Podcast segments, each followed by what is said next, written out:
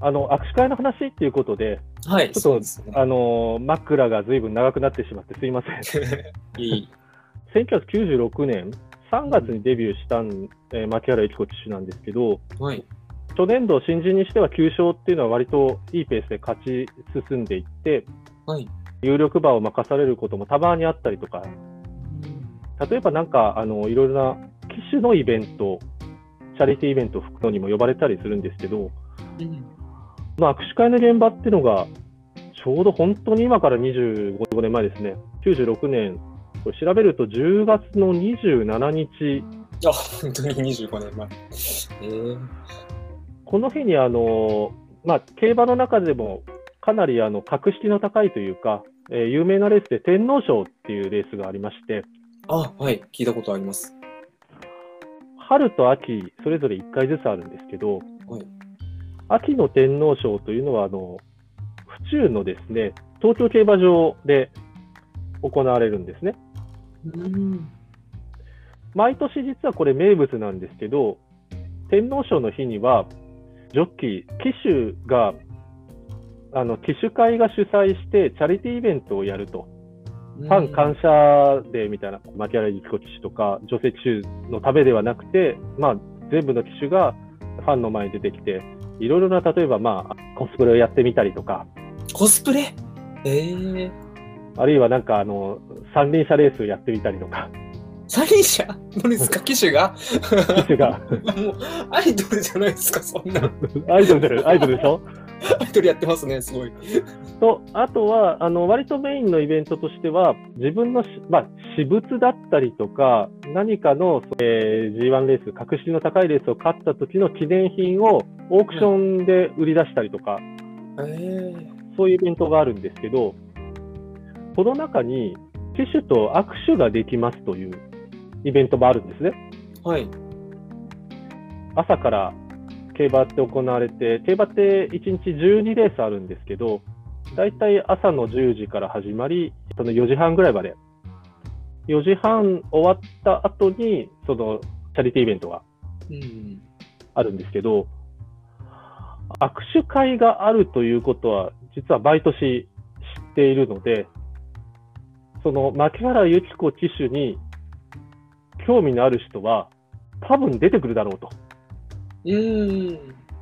3月にデビューして、この10月の握手会が初めての握手会だと いうことで、当時まだあのインターネットがそんなに一般的じゃなかったんですけど、あの電話回線なんかでつなぐパソコン通信の時代でしたけど、パソコン通信上でそういうそういう会話がされて、でどうやら多分あの握手握手会にも出てくるらしいと。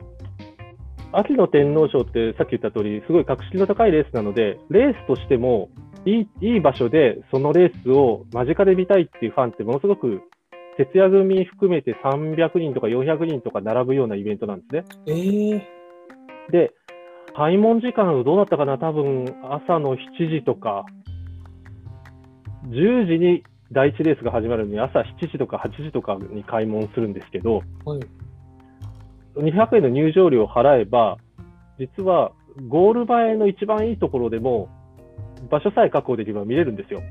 あ、天皇賞でも200円なんですね。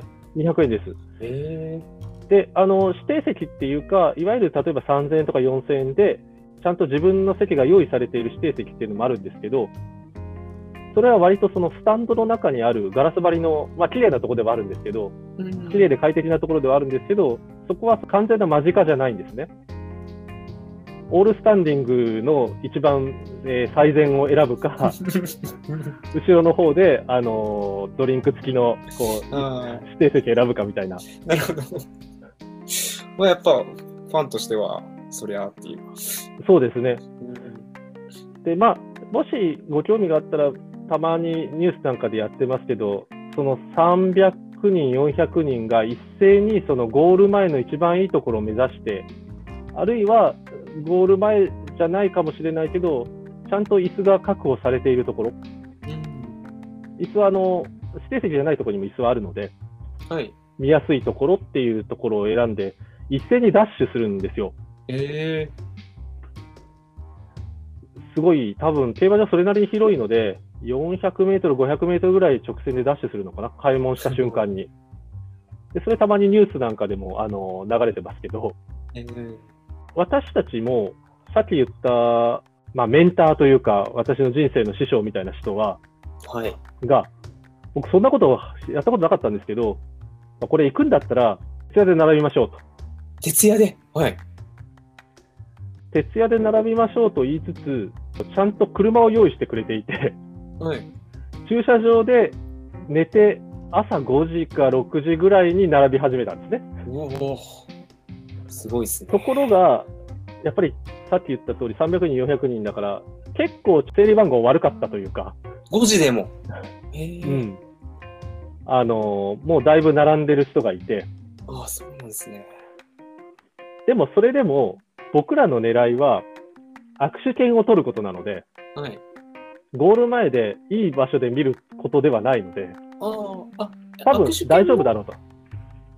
早いもの順みたいな感じなんですか？あ、そうです、そうです。うんで、握手券は実は実際に馬が走るコースとは別のところにあってですね、ウォーミングアップするようなパドックと言われるところで、えー整理券を配りますっていうアナウンスが事前にされていたんですね。うん。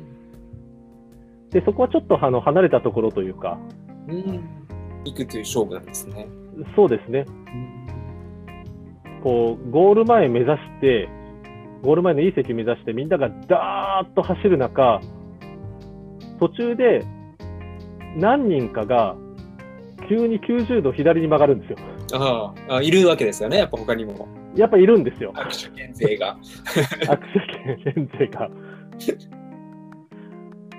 で、なんかやっぱりちょっと不思議そうに見られますよね。ああ、そうですよね、確かに。そっか。そうですよね要するにその人さっき言った。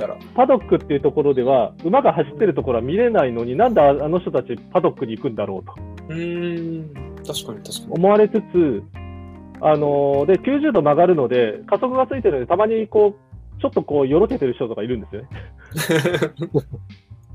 で、走って走って着いたんだけれども、やっぱり最初の握手券って、僕もちょっとさすがに失敗したなと思うのは、やっぱり枯れてたんですよね。え、枯れるんですか ?5 時から並んでも。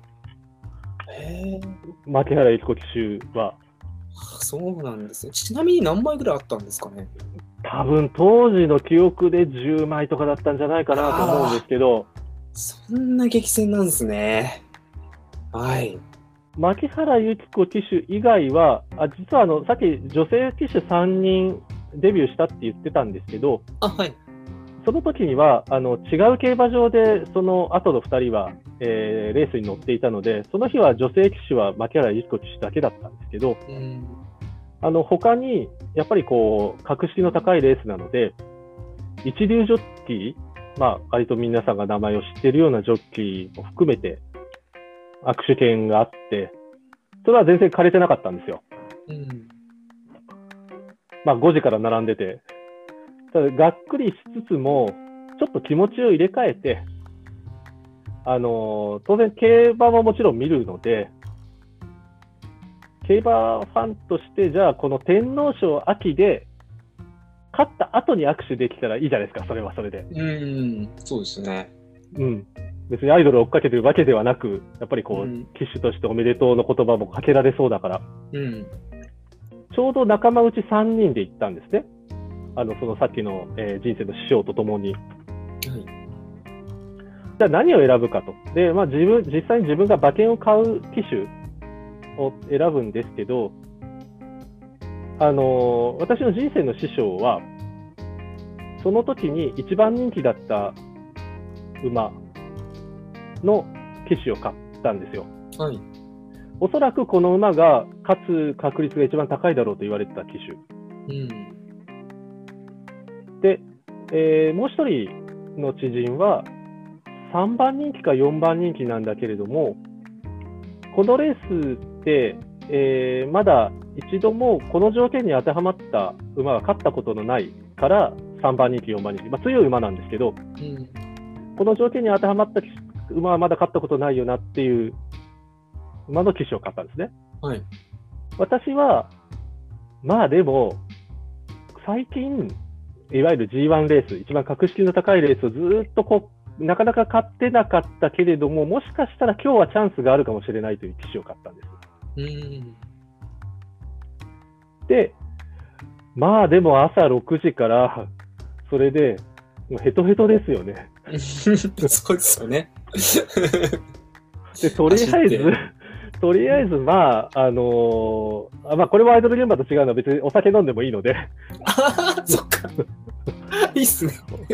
で、お酒飲みながら、とりあえず、えーじゃあ握手会まではもうほぼ何時間あるんだ ?12 時間は何でしょう ?10 時間ぐらいあるわけですけど、はい。メインレースの天皇賞まで含めても8時間ぐらいあるわけですよ。で、まあ乾杯して、で、2杯ぐらい飲んだら、もうなんか、もうね、疲れちゃって、その場に新聞で寝転んでる状態になってて、で、気づいたら、もうあの、3レースぐらいまで終わってましたね。11時ぐらいになって。何のために朝から並んでんですか？実際にはまあ天皇賞って3時半ぐらいにスタートなんですけど、やっぱり2時ぐらいからはあのーやっぱり生で見たいっていう人を含めて、当時だとどうですかね、6万人、7万人ってやっぱ集まるんですよね。ん、そんなに？うえ、ん、ももクロじゃないですか。もっとかもしれないですけどわ、かんないけど。で、あのーやっぱりどんどんどんどん混んできて、で、まあ、我々もそれなりにまあまあ、あの、いいところでは見てたので、はい。いいところはゲゲットしてたんですけど、まあ、ずっとこう立ちながら見ざるを得ないというか、うん。ぎゅうぎゅう詰めにななったところで見てたんですけど、結局そのレースって、実はあの、1番人気は負けて、うん。で、その3番人気、4番人気の馬が、あの、この条件では勝ったことないんだけど、その条件で勝った初めての馬になったんです。はい。で、私の買った馬は、全然その、花箸にも棒にもかからず、はい。私の場合には、もうずっと G1 格式の高いレースをずっと負け続けてる騎手だから、まあ、そんなになんかこう、まあまあ今日も残念だったけど、また来週も、秋ってずっとその G1 レースという格式の高いレースは毎週あるので、うん。来週はこの馬に乗ると聞いてますね、頑張ってくださいっていうふうに声をかけられたんですね。はい。私のその知人は、勝った馬の騎手に握手ができるので、おめでとうございますと。すごいやっぱり上機嫌で、いや、よかったですね、すごい記念になりましたと言って握手をして、で、私のその人生の師匠、アイドル人生の師匠は、さっき言った通り、一番人気の馬、まあ、これあの、聞いてらっしゃる方で、競馬好きな方はわかるかもしれないですけど、桜ローレルっていう馬なんですけど、すごく思い入れがあるんですね、桜という、えー桜って名前のつく馬って府中というところに。というのは、あの、オーナーが焼肉のモランボンっていう、うん。あの、モランボンのタレとかで有名なモランボンの焼肉の、えー会社の社長、オーナーで、で実は府中に本社があるんですよ。あ、そうなんですね。だから、桜の馬は、他の競馬場で格式の高いレースで負けたとしても、この府中ではもう絶対に負けたくないって思いをあ含めて、あ、なるほど。しかも一番人気を背負って負けたんですよ。うん。で、何が起こったかというと、え、なんか起こったんですか？はい。その騎手が握手会に出てこなかったんですよ。え、でその機種は負けたんですよね。ま、負けたんです。負けても握手会はあるんですっけ？あ、負けてもあります、あります。あの、そうそうそうそう。あ、じゃあ全員できるんですね。あ、全員できるんです。そうです、そうです。んあ、はい。さすがにファンの前に出る顔がないと言って、その騎手会のイベント全部欠席したんですよ。ああ、はい。で、チャリティーオークションも、物だけは出てくるけど、その騎手は出てこない。えー、え、いいんですか、そんな。うん、だからよほどその、ギャンブルとしての公式イベントじゃないので、騎手会のイベントなので、はい。問題の握手会なんですけど、今日横山典弘騎手は欠席になりましたので、どの騎手と握手してもいいですになったんですよ。え？はい。ということで、その私の人生の師匠は、牧原由紀子騎手と握手ができたんですよ。そうですよね。おお ええ私、だからその瞬間に初めて人生で学んだのは、強いオタクはどこまでも強い。っていうか、野上さんが握手する話じゃないんかいって、今。確かにでもそうですね。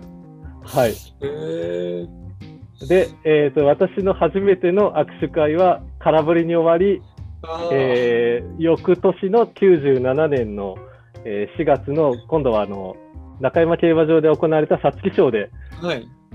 もうこれは本当にガチでガチで徹夜で並び鉄で並び。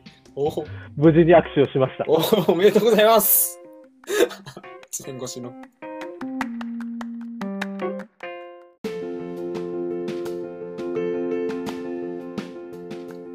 はい、いかがでしたでしょうか？